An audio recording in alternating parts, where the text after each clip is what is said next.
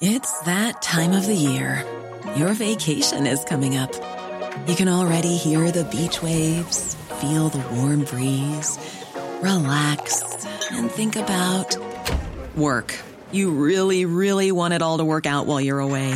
Monday.com gives you and the team that peace of mind. When all work is on one platform and everyone's in sync, things just flow wherever you are. Tap the banner to go to Monday.com.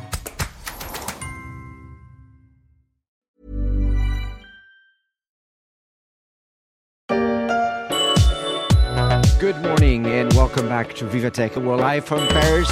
C'est reparti pour le salon Vivatech organisé par les échos et par Publicis. Comme l'an dernier, le premier salon européen consacré à la technologie se fera en format hybride du 15 au 18 juin, en présence de 1200 startups et de nombreux investisseurs français et surtout étrangers de retour dans un contexte de réduction des contraintes sanitaires liées au Covid.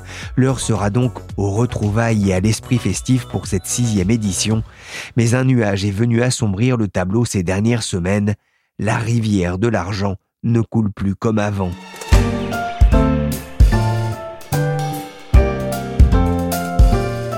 Je suis Pierrick Fay, vous écoutez La Story, le podcast d'actualité des échos. Pendant quelques jours, La Story se met en mode Vivatech avec une série d'épisodes pour évoquer la santé de la French Tech, mais aussi le défi de l'inclusion dans un secteur économique qui peine encore à s'ouvrir aux femmes et aux minorités, un peu moins aux footballeurs et aux sportifs de haut niveau.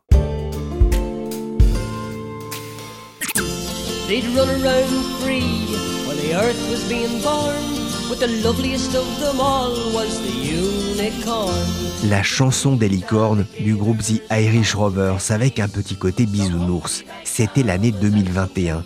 La French Tech avait levé à elle seule plus de 10 milliards d'euros, le double de 2020, et avait multiplié les licornes 12 en 12 mois. L'argent coulait à flot dans le monde magique de la French Tech. Mais depuis quelques semaines, le soufflet est retombé. Les licornes se sont fait rares au point que leur effectif n'a augmenté que d'une seule unité depuis janvier. La 27e licorne française s'appelle Ecovadis, un éditeur de logiciels qui aide les entreprises à améliorer leurs performances en matière de responsabilité sociale et environnementale. Ecovadis a levé cette semaine 500 millions de dollars, une rareté, car après un bon début d'année, la rivière qui coulait à flot sur la tech mondiale semble donner des signes de sécheresse. La French Tech aurait-elle cassé aussi sa baguette magique? Des fois ça marche, des fois ça marche. Des contrats, un, deux, il m'énerve.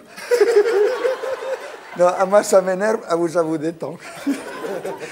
Bonjour Charlie Perrault. Bonjour Pierrick. Vous êtes chef du service Startup. La source de l'argent facile dans la tech serait-elle en train de se tarir dans le monde? Ouais, alors je vais, je vais pas vous surprendre, mais euh, oui. En tout cas, quand on discute aujourd'hui avec euh, tous les investisseurs, ils vous disent tous la même chose. Ils sont euh, beaucoup plus sélectifs qu'il y a seulement quelques mois. Et même en termes de réinvestissement, donc quand ils ont déjà des startups au portefeuille, ils font aussi beaucoup plus attention et ils remettent souvent en cause les valorisations, donc plutôt à la baisse. Voilà, donc le gros, gros ralentissement, on va dire, aujourd'hui se trouve dans ce qu'on appelle le late stage, donc sur des startups qui ont déjà euh, une, grosse maturité. Donc on parle des séries B, C et D, c'est-à-dire des tours de table à allez, 30, 50, 100 millions, euh, dont on a été beaucoup habitué, euh, notamment en fin d'année dernière. Donc là, il y en a effectivement très peu dans le monde, et Europe compris. Ensuite, sur les plus petits tours, ça se tarit un peu plus doucement. En fait, c'est un peu un ruissellement. Ça descend euh, petit à petit sur euh, les tours de table euh, moins importants. La seule catégorie, on va dire aujourd'hui, qui est un peu épargnée par tout ça, c'est l'amorçage. Donc vraiment, quand tu start-up et on est à cette première année, allez, deux, trois ans d'existence, où là, les investisseurs continuent à parier vraiment très fort, bah, parce que en fait, vous pariez sur une équipe, vous pariez sur une taille de marché. Donc là, on est plus entre guillemets dans de l'émotionnel. Donc les chiffres sont encore assez impressionnants. Il y a des gens qui font leur premier tour de table encore à plusieurs euh, millions d'euros, des fois sans, sans avoir de produits et avec des valorisations assez élevées. Donc pour l'instant, c'est très important sur les, les, gros montants, mais c'est vrai que voilà, sur les petites levées de fonds, il y a encore beaucoup, beaucoup de cash qui rentre. Alors un chiffre, hein, pour le traduire, selon CB Insight, les startups ont levé 144 milliards de dollars dans le monde au premier trimestre 2022, ça paraît beaucoup, mais c'est 19% de moins qu'au dernier trimestre 2021. Alors il y a encore des opérations bien sûr, mais le ralentissement il est bien là. Il suffit aussi de voir les difficultés de certains fonds comme le Vision Fund du japonais SoftBank qui a annoncé fin mars une perte de 27 milliards de dollars. C'est pas la première fois hein, que SoftBank connaît, euh, essuie des pertes, mais on va, c'est là c'est vraiment un, record quoi, 27 milliards. Euh, mais c'est pas le seul hein, dans le monde. Alors on parle aussi de SoftBank parce qu'effectivement ils ont pas mal investi en France euh, ces derniers mois, notamment on avait parlé même à ce micro de Sorar, donc la, sorte de Panini on va dire 2 ou 3.0 même. Mais il y a aussi d'autres fonds, alors ce qu'on appelle les hedge funds, les fonds spéculatifs américains notamment euh, Coatu et euh, Tiger, qui sont en fait des fonds qui investissent à la fois dans des valeurs publiques et dans des valeurs privées, qui ont aussi énormément mis euh, dans des startups françaises, européennes, hein, mais aussi françaises. On a parlé donc notamment de Conto en fin d'année, donc la néobanque B2B. on a eu Encore Store qui fait de la place de marché indépendant. Voilà, ils ont été énormément présents. Ils sont arrivés avec des billets très élevés en mettant voilà 100 millions parfois dans des dans des startups françaises et eux aussi ils essuient des pertes importantes forcément, puisqu'ils ont beaucoup misé aussi sur des valeurs publiques qui sont en train de chuter hein, dans la tech. Euh, Tiger a par exemple aussi euh, perdu ses 17 milliards euh, voilà, à ce jour. Et son patron, qui est donc Chase Coleman, a récemment dit d'ailleurs que, bah voilà, il, a dit, bah écoutez, je, je cherche pas d'excuses. voilà, on est dans une période, c'est comme ça, entre guillemets. Et, et on voit d'ailleurs que ces fonds commencent un petit peu à revoir leur stratégie.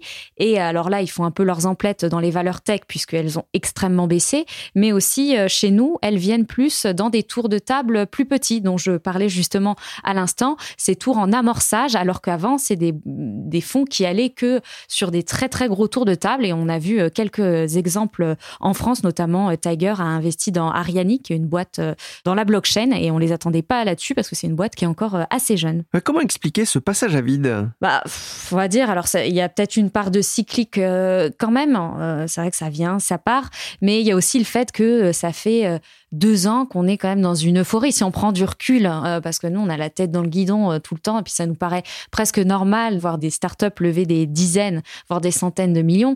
Mais il y a encore trois, quatre ans, en tout cas en Europe, voilà, c'était pas, on n'était pas du tout sur les mêmes métriques. donc voilà, ce qu'on dit, moi, ce que je dis, c'est plutôt du back to normal, retour à la réalité. Et j'imagine, de toute façon, ce qui est intéressant, en fait, c'est qu'on dit effectivement qu'il y a beaucoup moins d'argent aujourd'hui, mais les fonds ont bouclé eux-mêmes des montants importants, ont fait des closings très forts, euh, donc ils vont forcément à un moment déployer cet argent dans les mois à venir. C'est juste qu'ils vont le faire d'une autre façon, peut-être un peu plus raisonnée, mais en tout cas, euh, c'est quand même cyclique.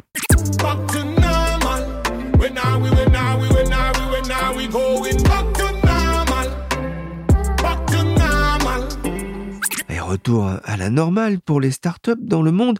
Comment la France s'en sort-elle dans ce contexte? On fait pas mieux, on fait pas moins bien non plus. Euh, je veux dire, c'est on est maintenant sur des marchés mondiaux dans la tech que voilà, on est impacté euh, de la même façon.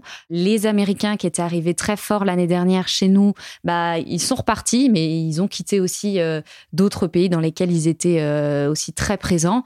Donc on n'a pas, voilà, il n'y a pas vraiment d'exception. Après, on a quand même la chance en France d'avoir toujours BPI France qui qui soutient beaucoup euh, les startups, donc qui met un peu le fuel et qui permet aux autres investisseurs, voilà, qui viennent co-investir. Et on a aussi quand même beaucoup, nous, de, fonds de capital risque français déjà et aussi européens qui ont récemment d'ailleurs ouvert leur bureau ici ou qui sont présents depuis des années et qui restent parce qu'ils connaissent très bien l'écosystème. Ils savent qu'il y y a des super euh, équipes.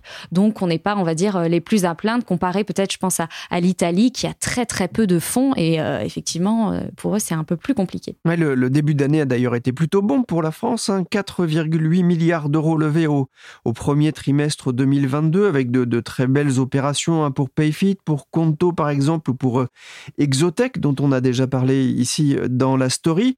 On connaît hein, les chiffres pour le premier trimestre, pas encore pour le deuxième, mais ils seront certainement beaucoup moins bons. De ce que vous voyez, de ce que vous entendez, des communiqués aussi que vous recevez chaque jour dans votre boîte mail, est-ce qu'il y a quand même une amélioration en vue? Bah Alors, le chiffre là, de effectivement plus de 4 milliards, alors il y en a qui parlaient même de 5, bon, c'est toujours euh, très compliqué d'avoir le bon, mais euh, c'est le chiffre qu'on a donné effectivement pour le premier trimestre, sauf que la plupart des grosses levées euh, dont on a parlé, bah, Exotech, Conto, dont je parlais tout à l'heure, c'est la plupart de ces deals, en fait, ont été faits fin 2021. Donc c'est vrai que mécaniquement, voilà, c'est pas vraiment du premier trimestre, mais bon, on est obligé quand même de tabler sur les, les dates à laquelle ils sont annoncés. Mais dans ce qu'on voit effectivement, nous, à la rédaction, qu'on reçoit effectivement beaucoup, beaucoup de mails, on voit très très peu euh, aujourd'hui de, de, très gros gros euh, tours de table comme on pouvait voir avant. On voit quand même toujours beaucoup de petits et quand je dis petits, c'est vrai qu'aujourd'hui on a l'impression qu'un million c'est rien, mais quand même quand on reçoit un million d'investisseurs, euh, bah, ça permet de faire quand même beaucoup de choses. Mais il y a quand même une petite exception puisque justement le, bah, le 14 juin là, il y a une nouvelle très très très grosse levée de fonds de Ecovadis, qui est une agence de notation spécialisée dans la RSE, euh, une jolie boîte française qui vient de lever donc 500 millions auprès d'Astorg, un, fonds français, et de euh, General Atlantic euh, notamment. Donc voilà, c'est sûr que là aujourd'hui ça nous fait vraiment bizarre de traiter ce genre d'annonce parce qu'on n'a plus l'habitude, mais voilà, il y a quand même, comme je disais, encore beaucoup d'argent sur le marché. une hirondelle qui va peut-être faire le printemps. Pour autant, est-ce qu'il y a quand même de la casse déjà euh, dans le monde des startups bah Pour l'instant, c'est très compliqué à dire. On, est, on voit beaucoup de choses un peu terribles aux États-Unis. De, ça y est, on commence à voir des, des startups qui font faillite, etc. Nous, pour l'instant, il n'y a pas encore, en tout cas officiellement, de boîtes qui vraiment euh, sont euh, dans la, sur la mauvaise pente, je dirais. Mais là, elles sont toutes au régime. C'est-à-dire que leurs investisseurs leur disent arrête de dépenser autant d'argent et aussi vite, alors que l'année dernière, c'était le contraire. On leur disait vite, vite, dépense tout ce que tu as. Il y a aussi euh, effectivement beaucoup de boîtes qui revoient leur plan de recrutement parce qu'à chaque fois, c'est vrai qu'elles ont beaucoup annoncé des 100, 200, 300 recrutements en quelques mois. Bah là, ça se calme beaucoup. Euh, donc, gel de ce côté-là. Et parfois, euh, il y en a même qui commencent à faire des plans, hein, des plans sociaux. c'est pas encore officiel. C'est ce qu'on entend un petit peu aujourd'hui. C'est les rumeurs qui traînent. Mais elles sont obligées, en tout cas, de faire très attention au, cash qu'elles dépensent. Ouais, et ça, ce sont des chiffres donnés notamment par une newsletter qui s'appelle Café Tech et qui a commencé à recenser aussi les les, plans sociaux dans la tech Oui, oui, effectivement, très bonne euh, newsletter d'ailleurs, et qui euh, en a recensé déjà une cinquantaine dans la tech. Alors, euh, ça couvre pas forcément que des startups, mais en tout cas, le, chiffre est d'ailleurs très difficile à suivre puisque on voit vraiment tous les jours une nouvelle entreprise et des, et des entreprises d'ailleurs qui sont quand même assez connues et qui semble-t-il, euh, pourtant avait pas mal de cash, qui avait levé beaucoup. Hein. On a vu récemment euh, euh, Klarna, qui est une fintech dans le paiement plusieurs fois, qui est quand même valorisé 45 milliards de dollars et qui a annoncé supprimer 10% de ses effectifs, donc environ 700 personnes alors qu'elle avait levé euh, pratiquement un milliard euh, l'année dernière. Donc euh, c'est vrai que ça pose quand même beaucoup de questions et elle est d'ailleurs en, train de, lever à nouveau un petit milliard. Vivatech, c'est aussi l'occasion de, se faire rencontrer des investisseurs et des startups en, en recherche de fonds, mais aussi les grandes entreprises. Celles-ci sont-elles toujours friande d'acquisition ou d'investissement dans, ce secteur? Ah bah là, c'est peut-être même le bon moment, je dirais, euh, voilà, pour faire euh, des emplettes, parce qu'il y a effectivement beaucoup de startups qui sont en difficulté et qui cherchent actuellement à lever des fonds et qui, bah, malheureusement, vont pas y arriver. Là, le nombre de, fondateurs qu'on rencontre qui disent que c'est très difficile, et bah là, euh, souvent, elles vont peut-être finir du coup par se faire racheter par euh, soit des grands groupes, soit des fonds d'investissement. Donc euh, c'est vrai que ça va être un bon moment. On commence à voir quelques initiatives, en tout cas quelques opérations dans ce sens. Mais alors moi je pense que ça va être justement un petit peu l'année où les, les, grands groupes français vont pouvoir faire leurs achats dans la French Jack, j'ai soldé mon PEL pour les achats de Noël. Et pour le réveillon, mon livret a touché le fond. Les soldes vus par l'humoriste Babacar. Lundi, on pouvait lire dans les échos que Renault venait de racheter Fixter, une start-up qui permet de réserver un rendez-vous chez le garagiste en ligne et que le crédit mutuel Arkea venait de racheter l'agence immobilière en ligne Libercase, le signe que les grands groupes sont déjà à l'affût des opportunités dans le numérique. 2022 s'annonce tout de même comme une année charnière pour la French Tech. Je me suis demandé dans quel état d'esprit étaient les financiers des startups et j'ai appelé Jean-David Chamboredon. Il est président exécutif du fonds d'investissement Isaïe, créé en 2009 je lui ai demandé d'abord quelle était l'ambiance dans la French Tech. C'est un, peu une ambiance de lendemain de fête, on va dire, parce qu'on vient de, vivre euh, deux, trois ans assez exceptionnels, assez euphoriques, euh, quelquefois un peu exubérants. On vient de vivre euh, un cycle assez long, hein, haussier d'une douzaine d'années, si on regarde bien. Et là, il y a un, gros trou d'air dans le monde du venture capital, enfin du capital risque au niveau mondial. Hein, c'est pas que la France. Il y a une vraie interrogation sur euh, la valorisation des actifs et sur ce qui va se passer dans les, dans les semaines et mois qui viennent. Est-ce que ça vous rappelle les prémices du crack de l'an 2000 C'est très différent parce qu'en l'an 2000, on était vraiment euh, dans une économie qui était naissante avec des promesses qui évidemment n'allaient pas être tenues dans le timing, mais qui étaient vraiment au tout début du, du, d'une ère technologique, donc l'ère de l'Internet. Là, on est dans une, économie beaucoup plus mature, qui a une emprise beaucoup plus forte euh, sur, euh, sur l'économie réelle, avec des vraies entreprises, des vrais chiffres d'affaires. La question, c'est euh, combien vaut cette croissance Est-ce qu'elle vaut, pour simplifier, est-ce qu'elle vaut 25 fois les revenus ou, ou 4 fois les revenus? Mais les revenus, ils sont là. Donc, c'est très, très différent de l'an 2000.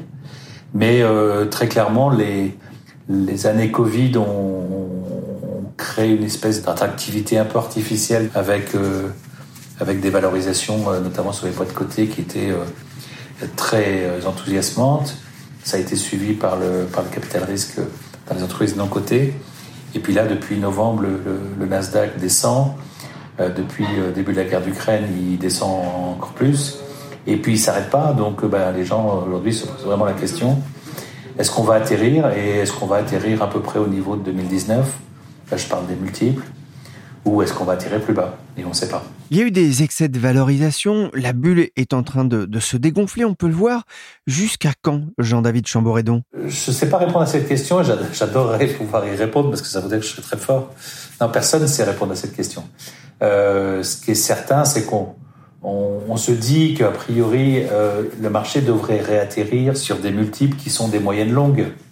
Voilà, là, on, s'en rapproche, on y est quasiment. Donc, euh, Normalement, il devrait se stabiliser au niveau où il est aujourd'hui, euh, peut-être avec un peu de sélectivité euh, boîte par boîte, mais en tout cas en moyenne avec des moyennes qui restent stables et se recaler sur des multiples historiques, quoi, on va dire. c'est vrai que ça commençait peut-être à devenir compliqué aussi pour vous, pour votre métier euh, d'investisseur, euh, ces valorisations qui devenaient euh, très élevées. Est-ce que vous avez commencé à changer? Est-ce que vous aviez déjà commencé à changer votre stratégie d'investissement? Alors nous, on a toujours chez Isaïe été très sensible au sujet de l'efficacité capitalistique, c'est-à-dire combien de dollars de capital il faut pour créer combien de dollars de valeur ajoutée.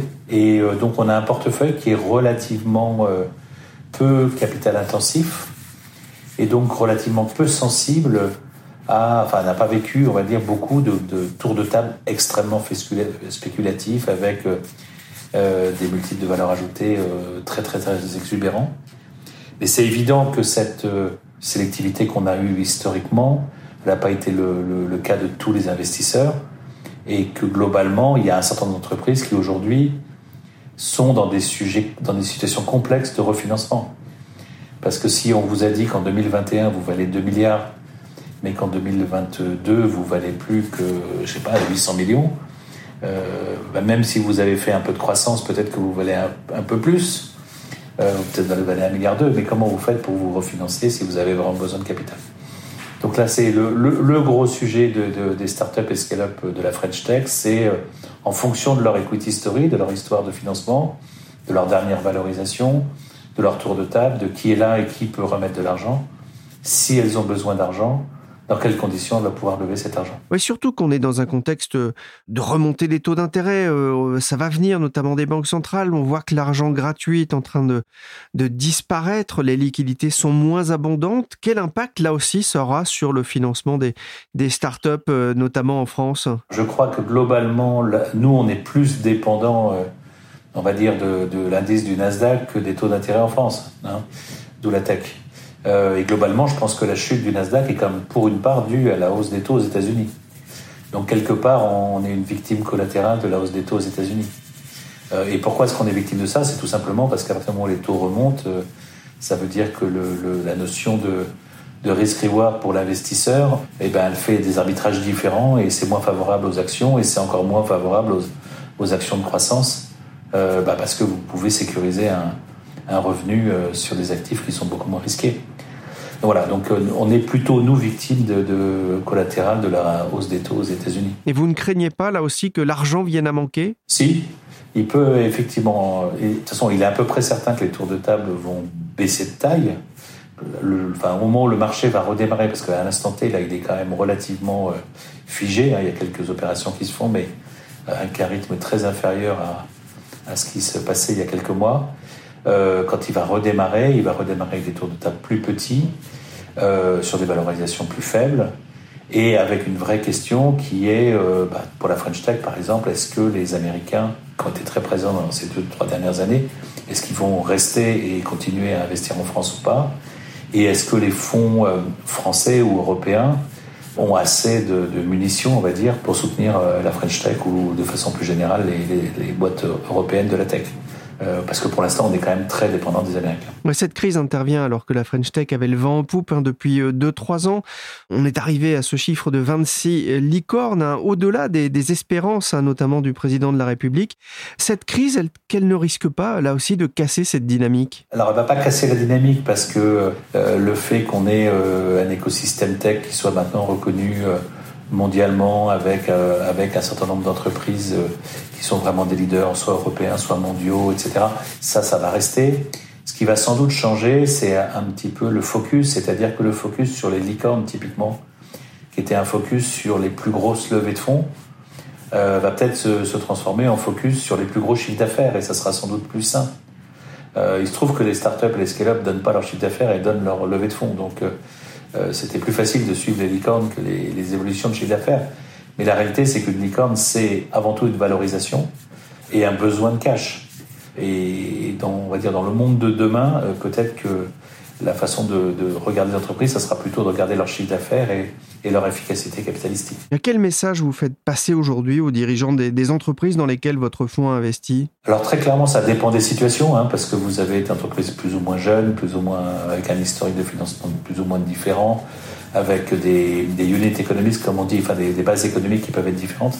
Mais globalement, nous, on a toujours tenu un discours euh, allant vers... Euh, vers l'efficacité capitalistique avec toujours l'idée que quand j'investis, je dois voir la création de valeur associée. Et on leur dit que c'est encore plus vrai aujourd'hui qu'hier. Euh, et, puis effectivement, on a aussi besoin de les rassurer sur le fait que ben, si jamais le marché du financement est vraiment compliqué, on est des actionnaires euh, loyaux, fidèles et qu'on saura les supporter. Quels sont les défis qui attendent la, French Tech? La French Tech, globalement, elle est dans une phase euh, d'apprentissage à vitesse grand V. Hein. C'est-à-dire qu'on a rattrapé euh, une partie du retard qu'on avait sur euh, des écosystèmes comme Israël ou la Grande-Bretagne ou même la Scandinavie, mais on est en train d'apprendre. Et donc là, les entrepreneurs, ils ont été confrontés à l'apprentissage de l'hypercroissance, et puis un certain nombre s'en sont bien tirés. Et là, il va falloir qu'ils bah, apprennent comment faire de la bonne gestion dans un environnement de croissance, peut-être de croissance un peu moins effrénée, mais euh, de croissance profitable ou en tout cas de croissance euh, euh, pérenne. Et donc c'est à nouveau une logique à apprendre et à appréhender pour les entrepreneurs. Et de, là sortiront un certain nombre de très très belles entreprises. Et puis évidemment, il y aura comme toujours quelques, quelques échecs, bah, parce que les gens n'auront pas su prendre le virage au bon moment, euh, notamment ce virage un peu plus rationnel économiquement que le marché est en train d'imposer. Leur appel s'est répandu comme une traînée de poudre sur les réseaux sociaux. En moins d'une semaine, les pigeons entrepreneurs ont séduit 42 000 internautes sur Facebook. Ils dénoncent la hausse de taxes sur les plus-values de 34 à plus de 60% quand ils vendent leur société. Le gouvernement semble les avoir entendus. Un dernier mot, vous avez été à l'origine du mouvement des pigeons qui avait fédéré en, 2012 des milliers d'entrepreneurs, d'investisseurs pour protester contre la fiscalité des cessions d'entreprises. Est-ce que vous allez suivre avec attention le, résultat des élections législatives? Euh, Je vais, comme tout citoyen, je vais suivre avec, euh, avec intérêt les, les, les, résultats des élections, évidemment.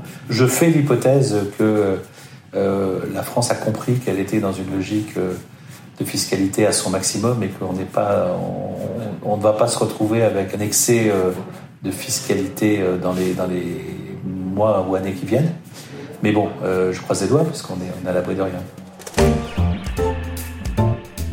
Merci Charlie Perrault, chef du service start-up des échos, et merci Jean-David Chambouredon, président exécutif du fonds d'investissement Isaïe, pour cet éclairage sur la santé de la French Tech.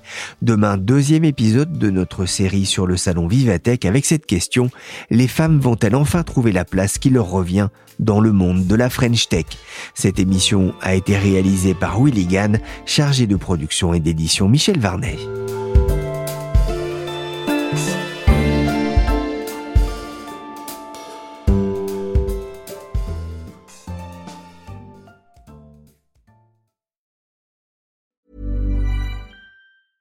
Hey, it's Danny Pellegrino from Everything Iconic. Ready to upgrade your style game without blowing your budget? Check out Quince. They've got all the good stuff shirts and polos, activewear, and fine leather goods, all at 50 to 80% less than other high end brands. And the best part? They're all about safe, ethical, and responsible manufacturing. Get that luxury vibe without the luxury price tag. Hit up quince.com slash upgrade for free shipping and 365 day returns on your next order. That's quince.com slash upgrade.